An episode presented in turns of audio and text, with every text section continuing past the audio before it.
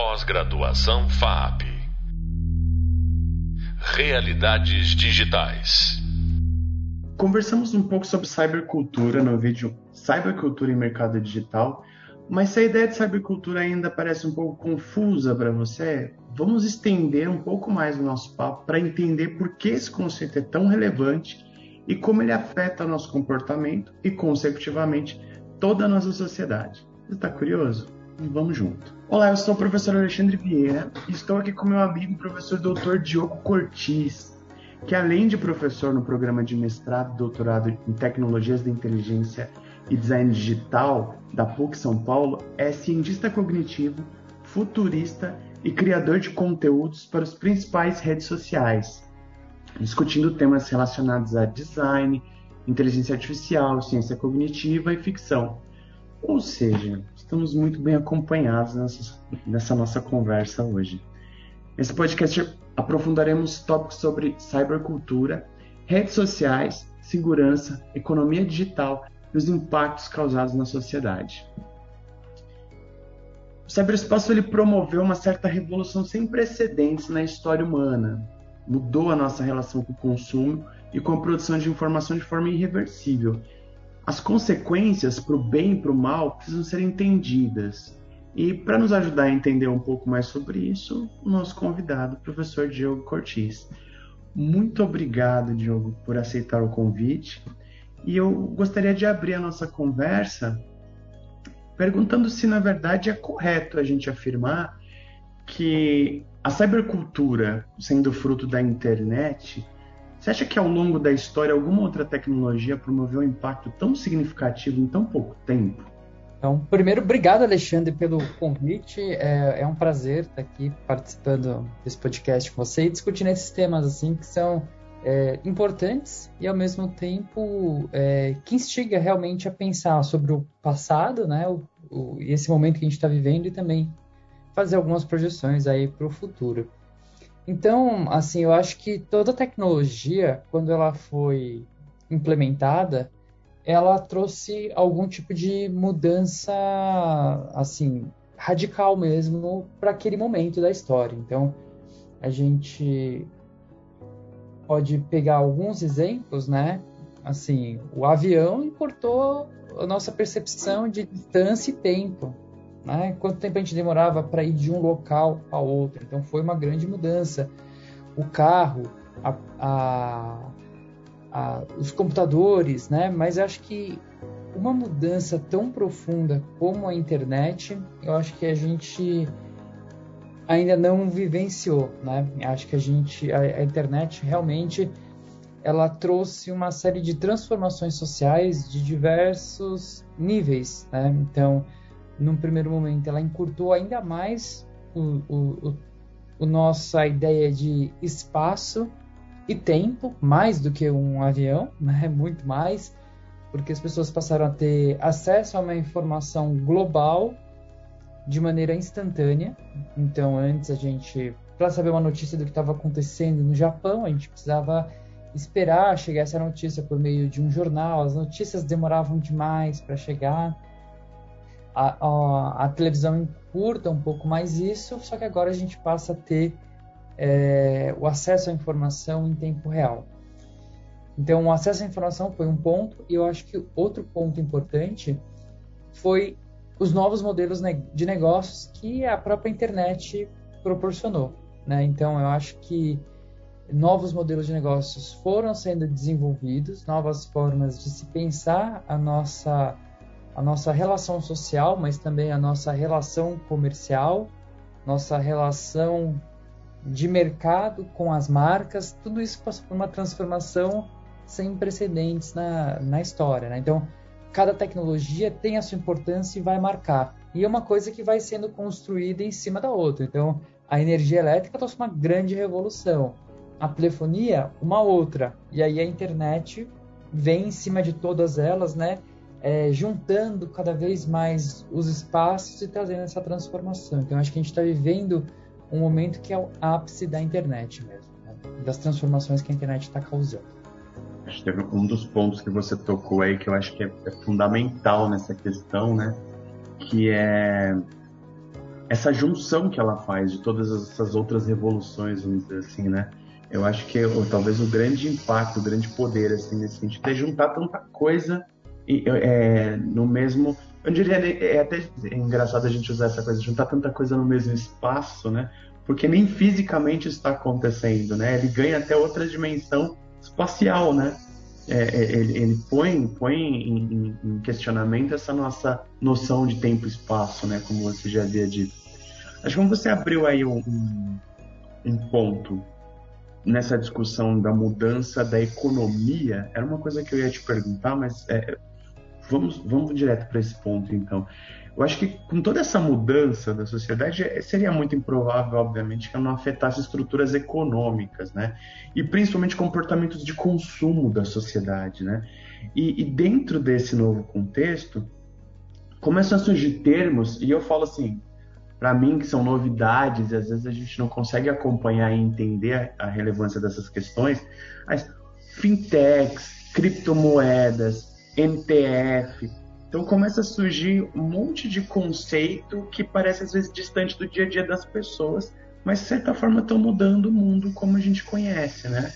Uhum. É, como é que você entende o que está acontecendo nesse sentido? Como é que você enxerga o futuro da economia digital com esses novos agentes ou com esses novos métodos surgindo?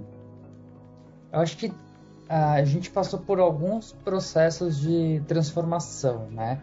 Eu acho que com o avanço da internet, vamos pensar assim, num, num plano histórico, né? É, a partir ali da década de 2000, houve um processo de, vamos dizer assim, de conectar as pessoas. Acho que esse foi o primeiro ponto, sabe? É, precisamos conectar as pessoas. E aí foram surgindo as primeiras empresas, né? Que focaram nesse tipo de mercado que foram os provedores, né? as grandes empresas de tecnologia começaram a desenvolver browsers para navegação. Então esse foi um primeiro momento, né? Precisamos conectar as pessoas. Como? Então, pelo acesso que seriam os provedores, né? Então a gente viu um boom de, de serviços que foram sendo criados e que estão presentes até hoje ou que se transformaram de alguma forma, né? Então o UOL hoje, eh, o foco dele não é um provedor, mas ele começou como um provedor, né? Hoje ele é 100% conteúdo, assim, né? Não sei se 100%, mas hoje a gente conhece o UOL hoje como, como um, um, provedor de conteúdo e não mais um provedor de acesso. Então isso foi uma primeira onda. É, depois, no segundo momento que as pessoas estavam conectadas, a gente precisava organizar as informações e criar novos serviços para essas pessoas que estavam conectadas. E aí vem um segundo momento de uma de outras organizações que passaram a prestar esse tipo de serviço. Então a gente pega empresas de buscadores, né? Eu preciso organizar a informação para que as pessoas não ficam não fiquem perdidas aqui. No começo da internet você tinha listas, né? Então ah, tem listas aqui de sites que falam sobre esporte. E aí os buscadores falam, não, preciso organizar isso. Então veio esse segundo momento da, das empresas que começaram a trabalhar com buscas, organização de conteúdo e aí também, logo em seguida, um espaço para as pessoas se encontrarem, que foram justamente as empresas de redes sociais, né? E ao mesmo tempo que a gente foi conectando essas pessoas e elas foram se encontrando, isso abriu espaço para que outras empresas surgissem para atuar no nicho, né? Então, não precisa ser uma grande empresa de, de, de comunicação para estar tá atuando ali. Eu posso fazer o meu portal que vai discutir, sei lá, especificamente um recorte sobre cultura pop ou sobre jogos, né? E eu vou atrair esse acesso para o meu, pro meu portal. Isso foi, então, permitindo o que a gente chama da cauda longa, né? De que a internet ela permitiu essa ideia mesmo de que poucos nós tenha muitas conexões, né, como a gente tem hoje, mas que ainda assim é, poucos ou, ou, pequenos nós também tenha a sua chance de, de desenvolver o seu negócio, né? E hoje a gente está vivendo esse momento de, de transação, de sair de uma ideia de uma economia, né? É, porque hoje a gente está muito na ideia de uma economia das plataformas, a gente está muito focado nisso, né? É, ou seja, a gente as organizações elas criaram um espaço muito atrativo para a gente, né, as redes sociais, e nos mantém ali dentro. E hoje o que há uma perspectiva é de, uma, de um processo de redescentralização, ou seja, agora os dados não vão ser mais da, da, dessas big techs, elas vão ser dos usuários, os usuários vão passar a utilizar da forma que eles acharem melhor. E é por isso que a gente ouve falar tanto da tal da Web3, que é essa ideia de um processo de descentralização, de blockchains, de NFTs, porque a gente está vivendo um, um, processo que a internet ela está se transformando, ela vai para algum lugar. Será que ela vai para uma ideia do metaverso? Né? Então, a longo prazo, o que se espera é que o metaverso se transforme num ambiente realmente, vamos dizer assim, útil e agradável de ficar, mas isso a longo prazo, né? O, o progresso que está acontecendo é estrondoso, é absurdo, assim, em pouco tempo, mas está longe do que né, uh, se pensa para o metaverso. Mas é um caminho, então para isso precisa se preparar para essas novas materialidades que vão surgindo, né? Não da materialidade mais física, mas da materialidade digital, né? O que, que vem após esse universo que a gente está vivendo das grandes plataformas? Acho que é isso que a gente tem que se perguntar. Excelente, Diogo. É, é, chega a ser assustador, né? Quando a gente pensa assim, como esses conceitos quase que de ficção científica estão se materializando, né? A própria Sim. ideia do metaverso, a gente já esbarrou uhum. isso um pouquinho lá no Second Life, né? Eu acho que a coisa. Aí uhum. vai uma opinião minha, eu acho que a coisa não aconteceu porque não era o momento.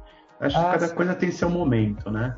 Sim. Mas vão se desenhando para situações assim bem é, de ficção científica, né?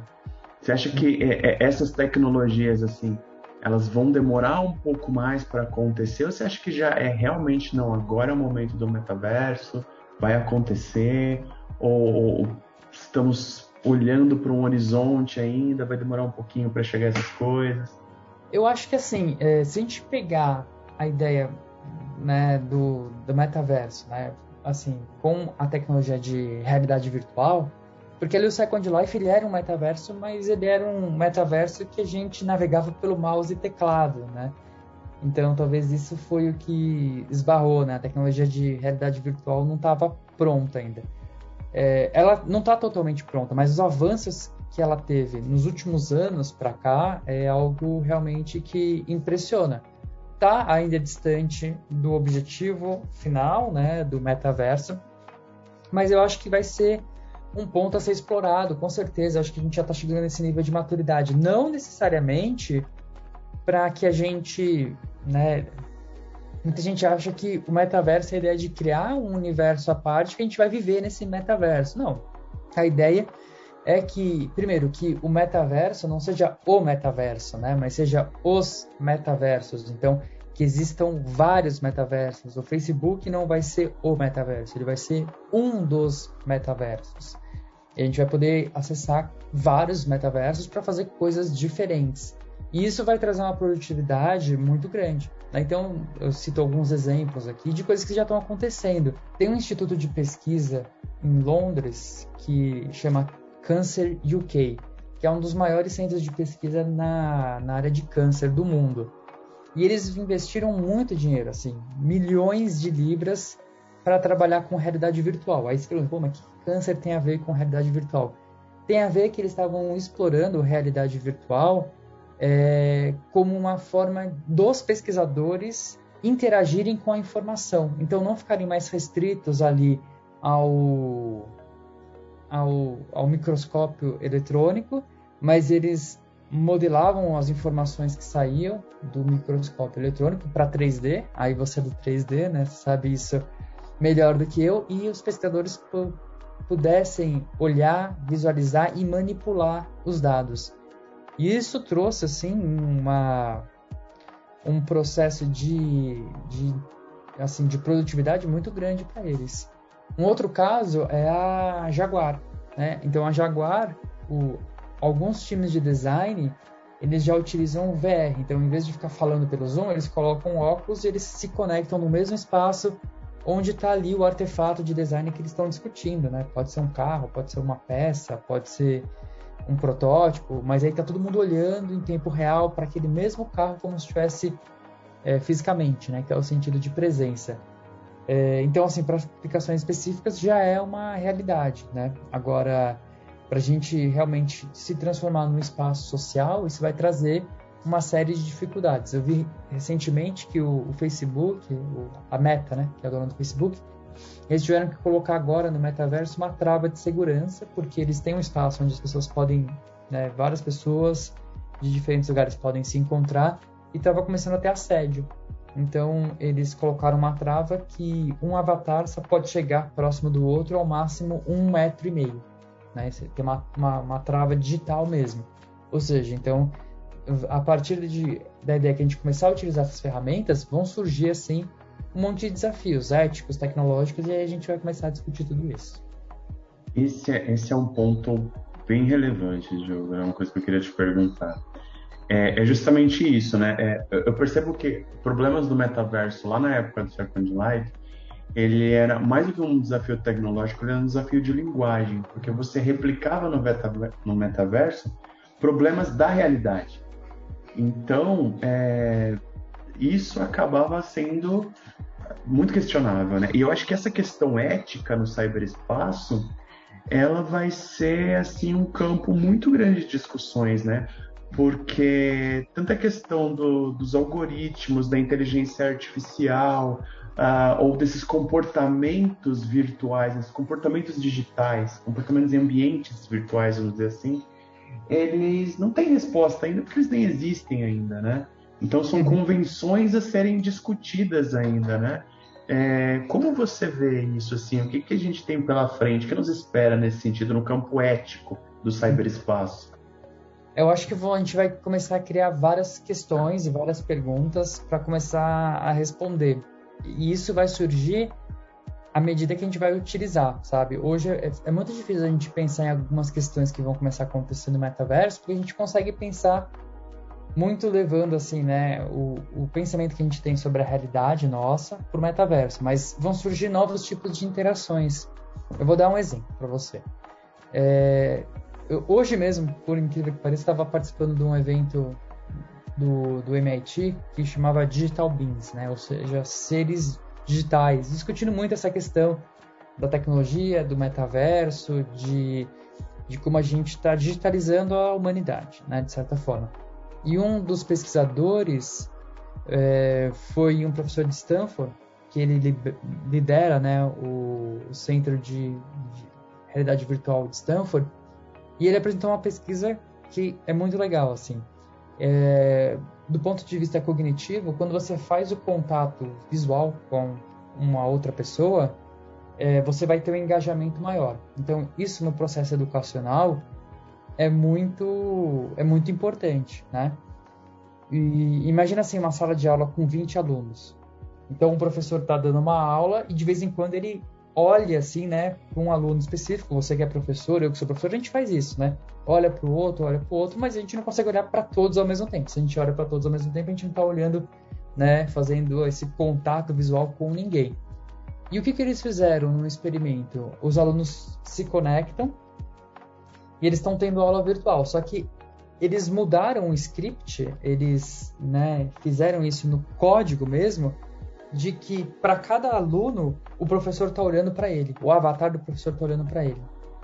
Né? Na realidade, o professor não está olhando diretamente para um aluno ou para outro aluno, ele pode estar tá olhando para um aluno ou para todos ou para vários, assim. Só que para cada aluno é como se né, aquele avatar estivesse olhando para ele. Então a gente mudou meio que a realidade ali social daquela, daquela configuração que era a sala de aula e nos experimentos que eles fizeram isso aumentou a taxa de engajamento e aumentou o aproveitamento dos alunos, né? Então olha que interessante. É, mas será que isso é ético? Não é ético? O quanto que a gente pode manipular da informação? Então isso vão ser questões que vão surgir conforme a gente vai utilizando mesmo, né? É, toda tecnologia começa assim. Então, o carro começou meio que de uma forma livre. E, a, e aos poucos foi se discutindo algumas questões éticas que as próprias montadoras se autorregularam, ou então houve uma regulação a partir de agências governamentais. Né? Então, obrigatoriedade do cinto, é, retrovisores, né? tudo isso foi sendo construído conforme a tecnologia foi sendo utilizada e trazendo consequências aí para a sociedade. E eu acho que com as tecnologias do futuro, metaverso, NFTs e tal, vai acontecer a mesma coisa. Ou seja, temos muito a discutir pela frente aí, né? Muita coisa. Diogo, gostaria de agradecer muito o, você ter aceitado o convite, a sua presença, a sua contribuição aqui para o podcast. Agradeço muito. E, e, é isso, gente. No vídeo de hoje, no vídeo, na verdade, de Cybercultura e Mercado Digital, dessa disciplina, nós conversamos sobre o impacto do tema na sociedade e nesse podcast aqui com o Diogo, nós aprofundamos a nossa percepção sobre cybercultura, pontos positivos, negativos, impactos sobre comportamento, economia, hábitos de consumo, discussões éticas, ou seja, tudo que a gente pode abordar sobre como elas nos confrontam. Para você aprofundar um pouquinho mais sobre o tema, leia o tema no Cybercultura e Mercado, no o item Cybercultura e Mercado no e-book. Espero que vocês tenham aproveitado o nosso papo muito obrigado novamente, Diogo, e esperamos vocês no próximo podcast. É isso, gente. Muito, muito obrigado. obrigado. Até mais. Pós-graduação FAP. Realidades digitais.